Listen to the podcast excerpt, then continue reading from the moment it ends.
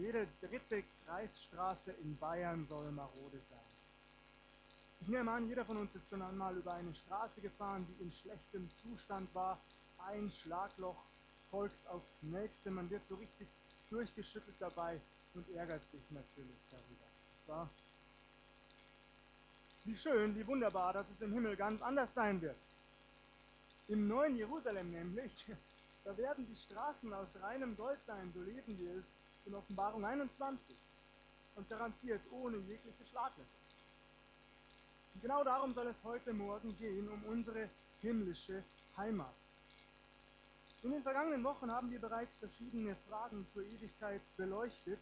Mit Hilfe des lebendigen Wortes Gottes haben wir auch Antworten darauf erhalten, mussten aber ebenso immer wieder eingestehen, dass manches Spekulation sei.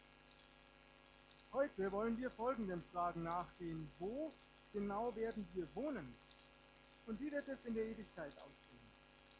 Einen kleinen Hinweis habe ich gerade bereits gegeben und werde dies im Verlauf meiner Predigt noch entfalten.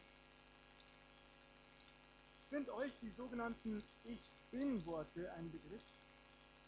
Im Johannesevangelium beschreibt unser Herr Jesus sich selbst damit in vielen aussagekräftigen Bildern. Ich habe geplant, dazu in den kommenden Wochen eine Predigtreihe zu halten. Mache euch jedoch Mut, lest diese Ich Bin-Worte vorab einmal, denn das lohnt sich.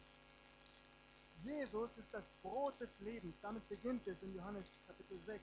Jesus ist das Licht der Welt. Jesus ist die Tür. Jesus ist der gute Hirte.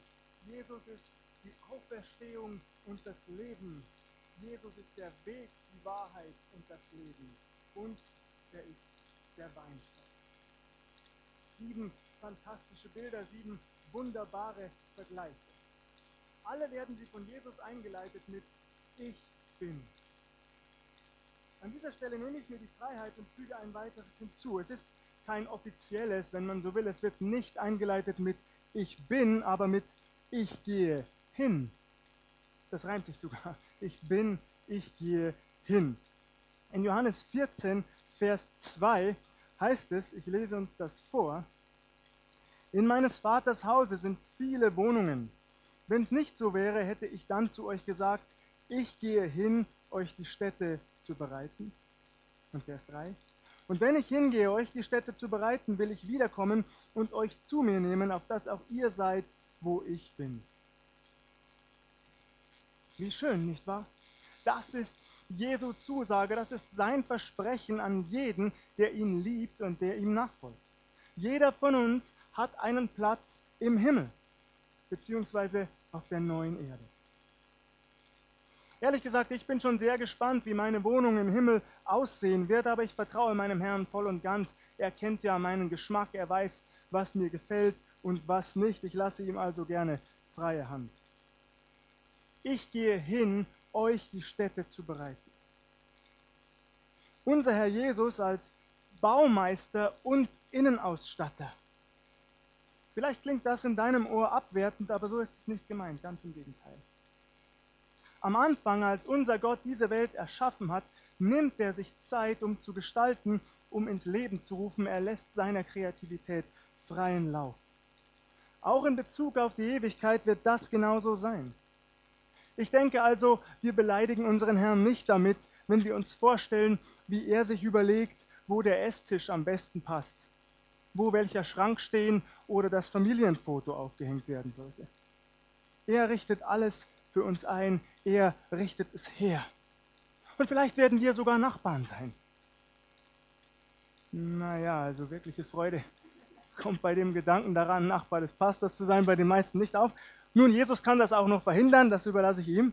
Wie auch immer, wir werden jedenfalls in eine perfekte Wohnung, in einer perfekten Umgebung einziehen. In himmlischer Umgebung. Nichts passt besser.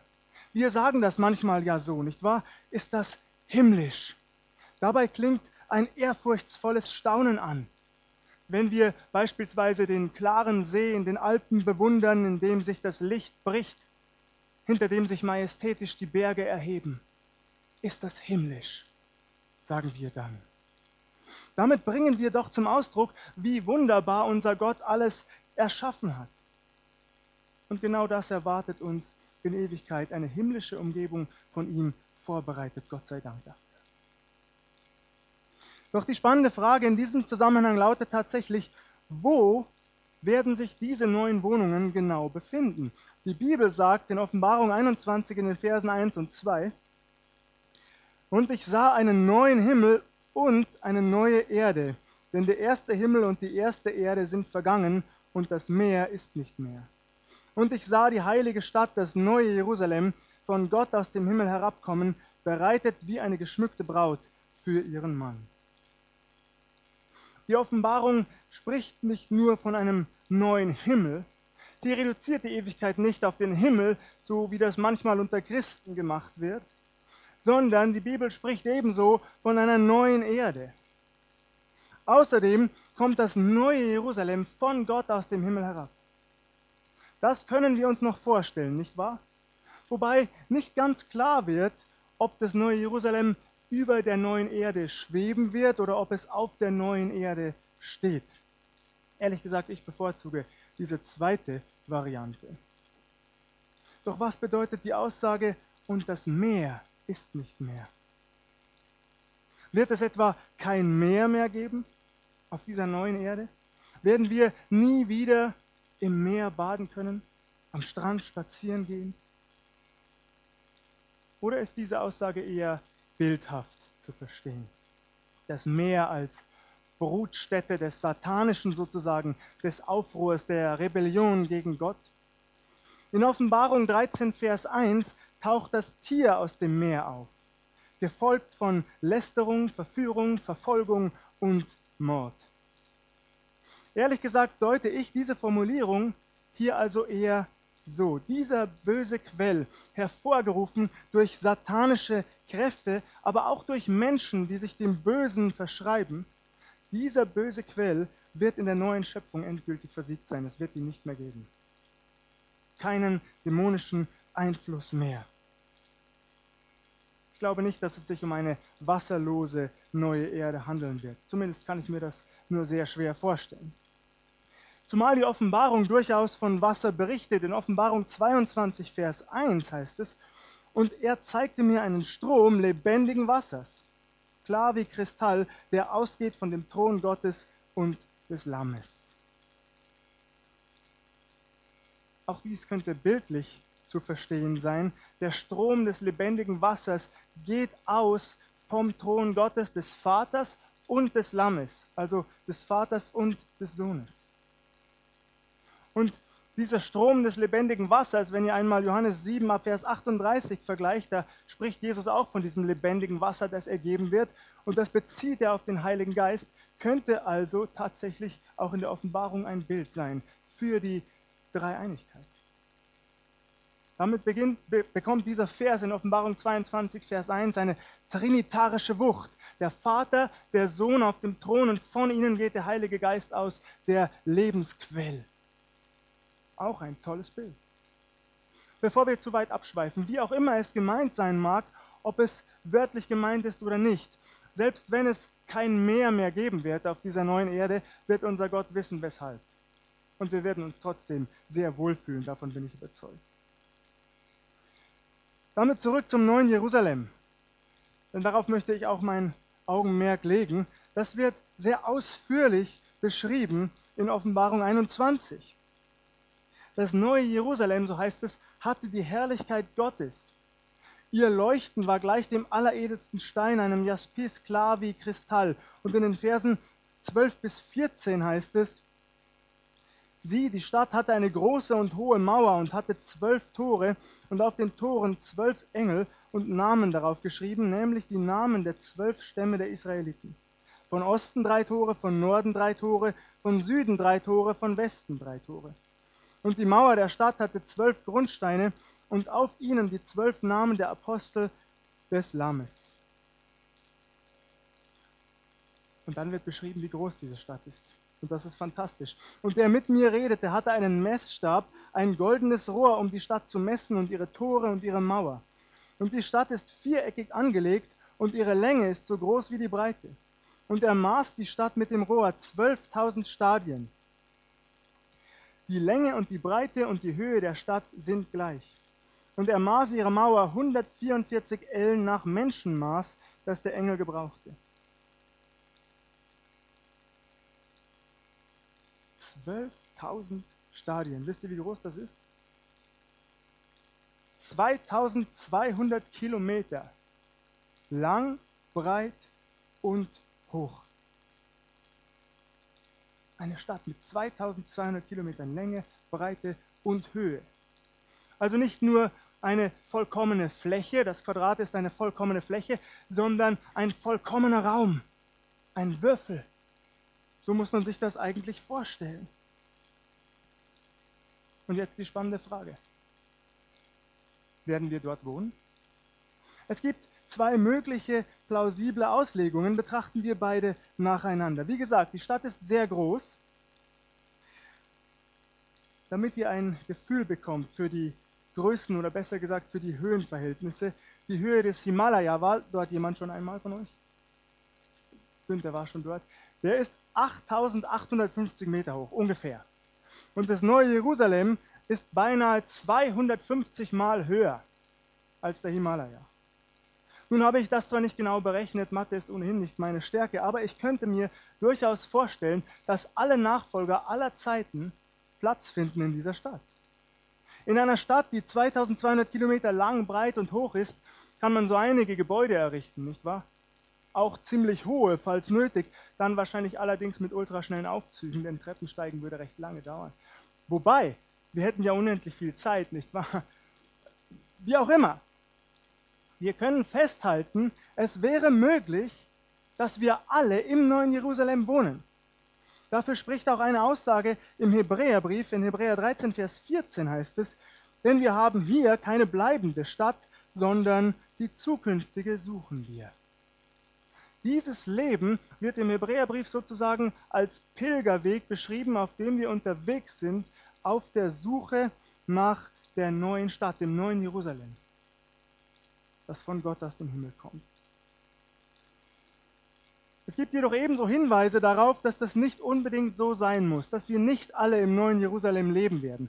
Nicht deshalb, weil wir dort keinen Platz hätten, nicht deshalb, weil unser Herr uns dort nicht haben möchte oder es uns gar verboten wäre, sondern aus einem anderen Grund. Nämlich, weil Gott der Herr auch eine neue Erde erschafft. Nun wird das neue Jerusalem zwar das Zentrum sein, doch ringsherum, außerhalb der Mauern, wird nicht nur Ödland, karge Steppe oder Wüste sein, soweit das Auge reicht. Keine nackte Mondlandschaft voller Krater, sondern weiter Raum zur Entfaltung. Die erretteten Menschen werden die neue Erde bevölkern. Es gibt auch diese Argumentation. Ich lese uns einmal die Verse ab Vers 17, ab Vers 18. Zunächst werden noch einmal die Mauern beschrieben. Und der Kern der Mauer war aus Jaspis und die Stadt aus reinem Gold gleich reinem Glas. Die Grundsteine der Mauer um die Stadt waren geschmückt mit allerlei Edelsteinen. Der erste Grundstein war ein Jaspis, der zweite ein Saphir, der dritte ein Chalcedon, der vierte ein Smaragd, der fünfte ein Sardonyx, der sechste ein Sarder, der siebente ein Chrysolit, der achte ein Beryl, der neunte ein Topas, der zehnte ein Chrysopras, der elfte ein Hyazinth, der zwölfte ein Amethyst. Und die zwölf Tore waren zwölf Perlen, ein jedes Tor war aus einer einzigen Perle, und die Straße der Stadt war aus reinem Gold wie durchscheinendes Glas. Und ich sah keinen Tempel darin, denn der Herr, der allmächtige Gott, ist ihr Tempel, er und das Lamm. Und die Stadt bedarf keiner Sonne noch des Mondes, dass sie erscheinen, denn die Herrlichkeit Gottes erleuchtet sie, und ihre Leuchte ist das Lamm. Und die Völker werden wandeln in ihrem Licht, und die Könige auf Erden werden ihre Herrlichkeit in sie bringen, und ihre Tore werden nicht verschlossen am Tage. Denn da wird keine Nacht sein, und man wird die Herrlichkeit und die Ehre der Völker in sie bringen, und nichts Unreines wird hineinkommen, und keiner, der Gräuel tut und Lüge, sondern die geschrieben sind in dem Lebensbuch des Lammes. Die Völker und Könige werden nach Jerusalem kommen, in dieses neue Jerusalem hinein, und Gott Geschenke darbringen. Das deutet für einige Bibelausleger darauf hin, dass durchaus errettete Menschen um das neue Jerusalem herum wohnen werden und nicht alle in der Stadt selbst. Dass sie dem Herrn Geschenke darbringen, deutet außerdem darauf hin, dass wir weiterhin unterschiedlichen Tätigkeiten und Aufgaben nachgehen werden. Ein toller Gedanke, finde ich. Ich werde nachher noch einmal darauf zurückkommen. Die offenen Tore, ein weiteres Indiz dafür. Tore, die niemals geschlossen werden. Man kann hinein und hinaus, wann immer man möchte. Man hat die Möglichkeit, sich anzusiedeln, wo man will. Aber Jerusalem bleibt immer die Hauptstadt der neuen Erde. Wie auch immer man sich nun entscheidet, ihr Lieben, ob wir alle dort wohnen im neuen Jerusalem oder auch außerhalb davon, Fakt ist, wir haben die Möglichkeit, die Herrlichkeit Gottes uneingeschränkt zu genießen, denn er wird allgegenwärtig sein. Er wird allgegenwärtig sein. Vielleicht habt ihr es mitgekriegt, manche werden nicht hineinkommen, so heißt es. Was können wir damit anfangen?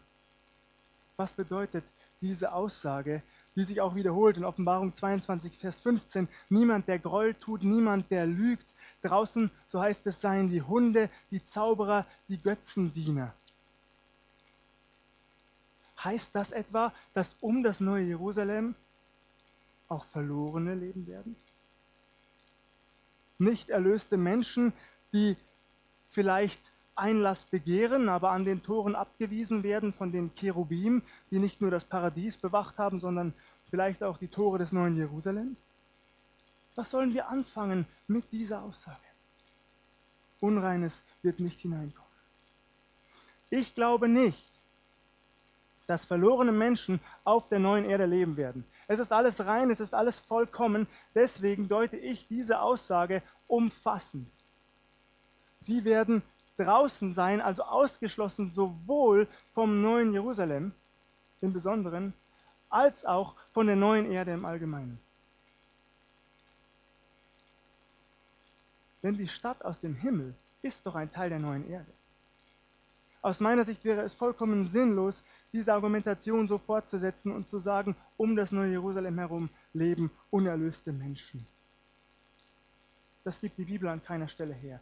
Du hast so lange die Möglichkeit, zu Gott umzukehren, solange du auf dieser Welt bist, aber nicht mehr vor den Toren des neuen Jerusalems.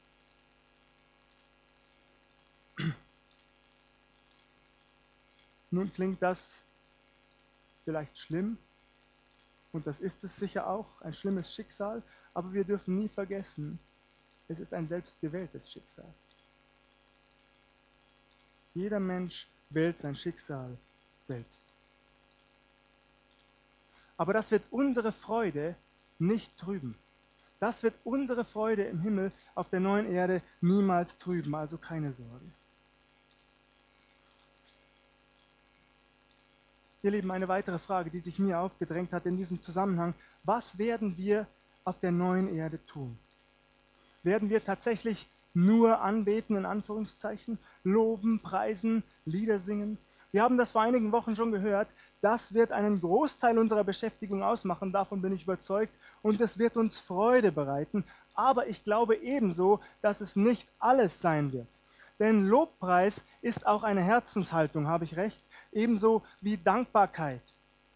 Im Matthäusevangelium Kapitel 15 wiederholt unser Herr Jesus eine Aussage aus dem Buch des Propheten Jesaja. Diese lautet: Dies Volk ehrt mich mit den Lippen, aber ihr Herz ist fern von mir.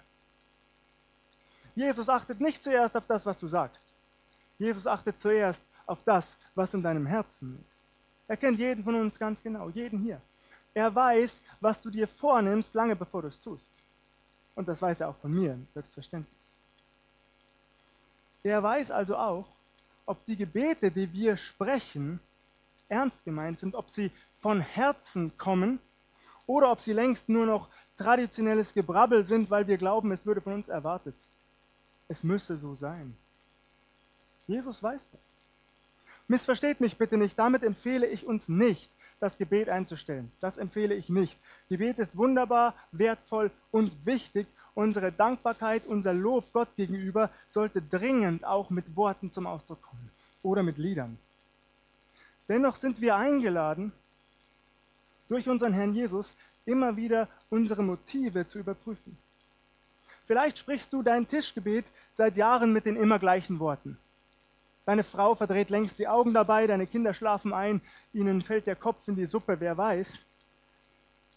Also frage dich, ist es womöglich längst nur noch ein Ritual? Jesus lädt dich ein heute Morgen. Lass mich dich überprüfen, stell dich in mein Licht. Sei mir wieder mit dem Herzen nah und nicht nur mit den Lippen. So damit zurück zu unserer Frage, was werden wir im Himmel tun? Zugegeben, was ich jetzt sage, ist und bleibt Spekulation. Ich formuliere es anders. Ich träume vor mich hin. Mit dem, was ich jetzt sage, träume ich vor mich hin. Aber der Himmel, die neue Erde, die von Gott aus dem Himmel herabkommt, das neue Jerusalem, das von Gott aus dem Himmel herabkommt, das lädt doch geradezu zum Träumen ein, oder etwa nicht? Also stelle ich mir vor, dass wir die Freuden der neuen Erde auch uneingeschränkt genießen können. Dass wir uns an der Natur erfreuen werden, die Gott wieder neu erschafft. Führt es euch einmal konkret vor Augen. Frische Luft, sauberes Wasser, keine politischen Treffen mehr wegen Abgasüberschreitungen, keine Demonstrationen gegen Plastikmüll oder für Klima- und Umweltschutz. Alles rein, alles vollkommen, alles neu. Und alles für uns. Wir befinden uns mittendrin. Jeder von uns, der Jesus nachfolgt. Und so stelle ich mir vor, dass uns genügend Zeit bleibt für andere Aktivitäten. Ich stelle mir vor, dass wir wandern werden, tauchen, reisen, was auch immer. Das stelle ich mir vor. Und ich träume und ich gerate regelrecht ins Schwärmen dabei. Und frage mich, warum sollte das nicht möglich sein? Warum sollte es nicht so sein, dass wir aktiv sein werden? Bereits Adam und Eva hatten Aufgaben. Sie waren für den Garten Eden verantwortlich. Sie saßen nicht nur Tag ein, Tag aus faul herum, salopp gesagt, sondern wurden in die Pflicht genommen. Wem das zu zwanghaft klingt, ich glaube nicht, dass es so äh, von Gott gemeint war. Er ist ja kein Sklaventreiber, sondern er weiß, dass wir Menschen sinnvolle Beschäftigungen brauchen dass es uns gut tut, sinnvollen Aufgaben nachzugehen, verantwortungsvollen Aufgaben. Und diese Verantwortung überträgt er bereits Adam und Eva und er zeigt ihnen damit seine Wertschätzung und seine Liebe. Sie mussten also nicht von früh bis spät schuften. Sie waren nicht ständig unter Strom. Das kann ich mir nicht vorstellen. Aber sie durften von Anfang an kreativ sein als Ebenbild des lebendigen Gottes. Wunderbar, finde ich. Also von Anfang an ist es so von Gott gewollt, dass wir Verantwortung übernehmen. Und ich stelle mir vor, dass wir diesen, diese Freuden auch im Himmel auf der neuen Erde wieder genießen werden. An dieser Stelle betone ich besonders, das werden wir mitsamt der Schöpfung tun. Mitsamt der Schöpfung. Das ist ein weiteres Kennzeichen der neuen Erde, eine vollkommen erneuerte Schöpfung. Sicher kennt ihr diese kindlich naiven Fragen, in denen durchaus Sorge und Traurigkeit mitschwingen. Mama, Papa, wird mein Hamster Theo in den Himmel kommen, wenn er stirbt? Nun haben wir zu Hause zwar keinen Hamster, aber einen Kater. Und ich kann meinen Kindern, wenn sie mich einmal fragen, voller Gewissheit bezeugen, dass sie ihren Philo, so heißt unser Kater, der Gauner, äh, dass er in den Himmel kommen wird und dass wir ihn dort wiedersehen. Denn die Erlösung, so steht es auch im Römerbrief, umfasst die gesamte Schöpfung, die gesamte Kreatur, die von Gott erschaffen ist. Nicht nur die Menschheit, beziehungsweise die Menschen, die sich für Jesus entscheiden, ich muss das konkreter fassen, sondern die Schöpfung an sich, die jetzt noch leidet und seufzt, aber davon befreit werden wird. Es wird auch kein Fressen und Gefressen werden mehr geben. Bereits beim Propheten Jesaja klingt das an. Wolf und Lamm werden beieinander liegen und der Löwe wird Gras fressen wie das Rind. Ihr Lieben, ich habe mich oft gefragt in den letzten Wochen, wie genau das aussehen wird, wie das aussehen soll. Es ist für mich kaum vorstellbar, wie Leben sich erhalten soll, ohne von anderem Leben zu zehren. Es ist für mich nicht denkbar. Aber es ist auch nicht mein Problem, das ist Gottes Sache und er hat längst die Lösung. Und dafür danke ich ihm von Herzen und ich freue mich darauf. Ich freue mich darauf dass wir diese neue Schöpfung ähm, genießen dürfen. So wie Gott es übrigens auch tut am Anfang, er genießt seine geniale Schöpfung. Bereits im Garten Eden, das wisst ihr vielleicht, geht er spazieren. Als der Tag kühler geworden war, so heißt es in der Bibel, schlendert der Herr durch den Garten. Stellt euch das vor. Ich habe das gemacht in der vergangenen Woche. Ich fand das einfach wunderbar, wie der Herr durch den Garten Eden schlendert, die Tiere streichelt, vielleicht mit ihnen spricht. Schließlich ist er der Schöpfer, er versteht jedes seiner Geschöpfe, nicht wahr? Wie er sich liebevoll zu einer Ameise bückt oder einer Spinne, die nicht sofort ängstlich davonkrabbelt, wie sie es vor uns tun würde, weil sie sich vor unserer Größe fürchtet, sondern vertrauensvoll zu ihrem Schöpfer kommt. Stellt euch vor, wie die Vögel auf seiner Schulter Platz nehmen und fröhlich ihr Lied in sein Ohr trällern. Nicht aufgeschreckt davonflattern, weil sie schlechte Erfahrungen mit Menschen gemacht haben. Wenn meine kleine Emma mich fragt, warum die Vögel in unserem Garten nicht näher kommen, sondern aufgeregt davonfliegen, dann antworte ich ihr, weil sie leider nicht wissen, dass wir ihnen nichts tun.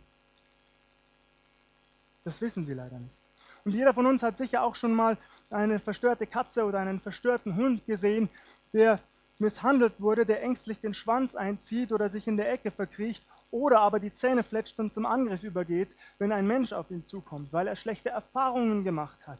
So ist es bei dem Schöpfer gerade nicht. Die Tiere wissen ganz genau, das ist unser Schöpfer und der tut uns nichts. Wir brauchen keine Angst zu haben vor ihm. Ganz im Gegenteil, Gott ist seiner Schöpfung ganz nah von Anfang an und er wird sie wiederherstellen. Ich finde diese Vorstellung tröstend und fantastisch zugleich.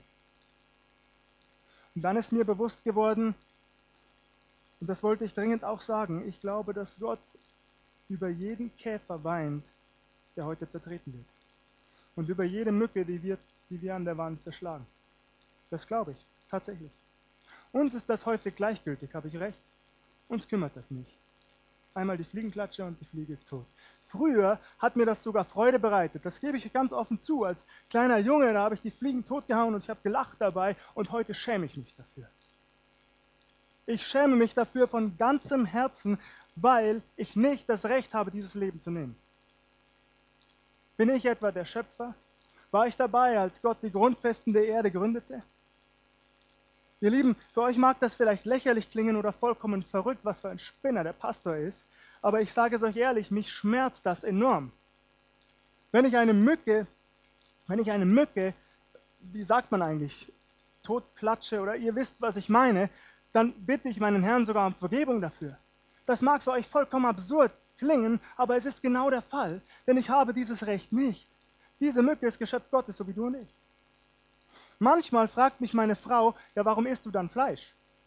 Tun dir die Schweine, die Kühe, die Hühner etwa nicht leid? Oh doch, das tun sie. Aber diese Diskussion fange ich jetzt nicht an. Fakt ist, ihr Lieben, Fakt ist, ich möchte mit der Schöpfung in meinem Umfeld so verantwortlich wie möglich umgehen. So, und alles wird sich wieder ändern. Und das finde ich fantastisch und darauf dürfen wir uns freuen. Wir werden mit Mücken zusammenleben und mit Zecken und mit Käfern und alles wird wunderbar sein, so wie Gott es sich gedacht hat. Ihr Lieben, ihr merkt, vieles davon bleibt Spekula Spekulation. Das lässt sich nicht ändern, denn die Bibel ist nicht ganz klar in ihren Aussagen, wie es sein wird, was uns genau erwartet. Aber sie lädt uns ein zum Träumen. Sie lädt uns ein zum Träumen über diesen neuen Himmel und die neue Erde eine perfekte Umgebung für uns, die wir dann auch einen perfekten und vollkommenen Leib haben werden, so wie wir es vor zwei Wochen gehört haben. Ewige Freude wird uns erfüllen, ewiger Frieden in der Gegenwart Gottes. Und abschließend möchte ich dich heute Morgen einladen. Vielleicht bist du hier und du bist noch gar kein Kind Gottes, merkst jedoch, wenn du das hörst, ich möchte das auch. Ich möchte die Ewigkeit bei Gott verbringen. Ich möchte das unbedingt von ganzem Herzen dann kann ich dir voller Freude bekennen, noch hast du die Zeit umzukehren. Noch kannst du errettet werden, denn noch, so sagt es die Bibel im Petrusbrief, noch ist die Zeit der Gnade. Und du darfst zu Jesus kommen. Er ist die ganz nah. Wir sagen oft, nur ein Gebet entfernt. Und das stimmt. Du brauchst nur ein kurzes Gebet zu sprechen, Jesus nur einzuladen in dein Leben, in dein Herz. Das ist alles, was du tun musst. Wenn du Jesus einlädst in dein Herz, öffnet er dir die Tür in die Ewigkeit. Und dazu lade ich dich ein, dass du das, dass du das tust. Dass du ihm auch bekennst, was schiefgelaufen ist in deinem Leben bisher. Dass du ihm das abgibst. Du darfst es an sein Kreuz bringen, unter sein Kreuz ablegen. Er hat bezahlt dafür. Es ist längst getan. Du musst es nur ergreifen. Und dazu mache ich dir Mut heute Morgen. Und das ist mein Wunsch, das ist mein Gebet, dass ich jeden von euch und auch alle, die jetzt nicht da sind, dass ich jeden von euch wiedersehe in Gottes Herrlichkeit. Und mit euch gemeinsam die Freuden genieße, die unser Herr für uns verbreitet. Gelobt sei er dafür. Amen.